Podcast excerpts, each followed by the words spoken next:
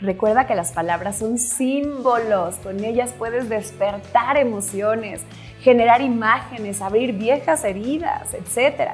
Además, tienen una carga energética. Una sola palabra puede cambiar por completo la experiencia, así que piensa antes de hablar en cómo quieres hacer sentir al otro y actúa en consecuencia.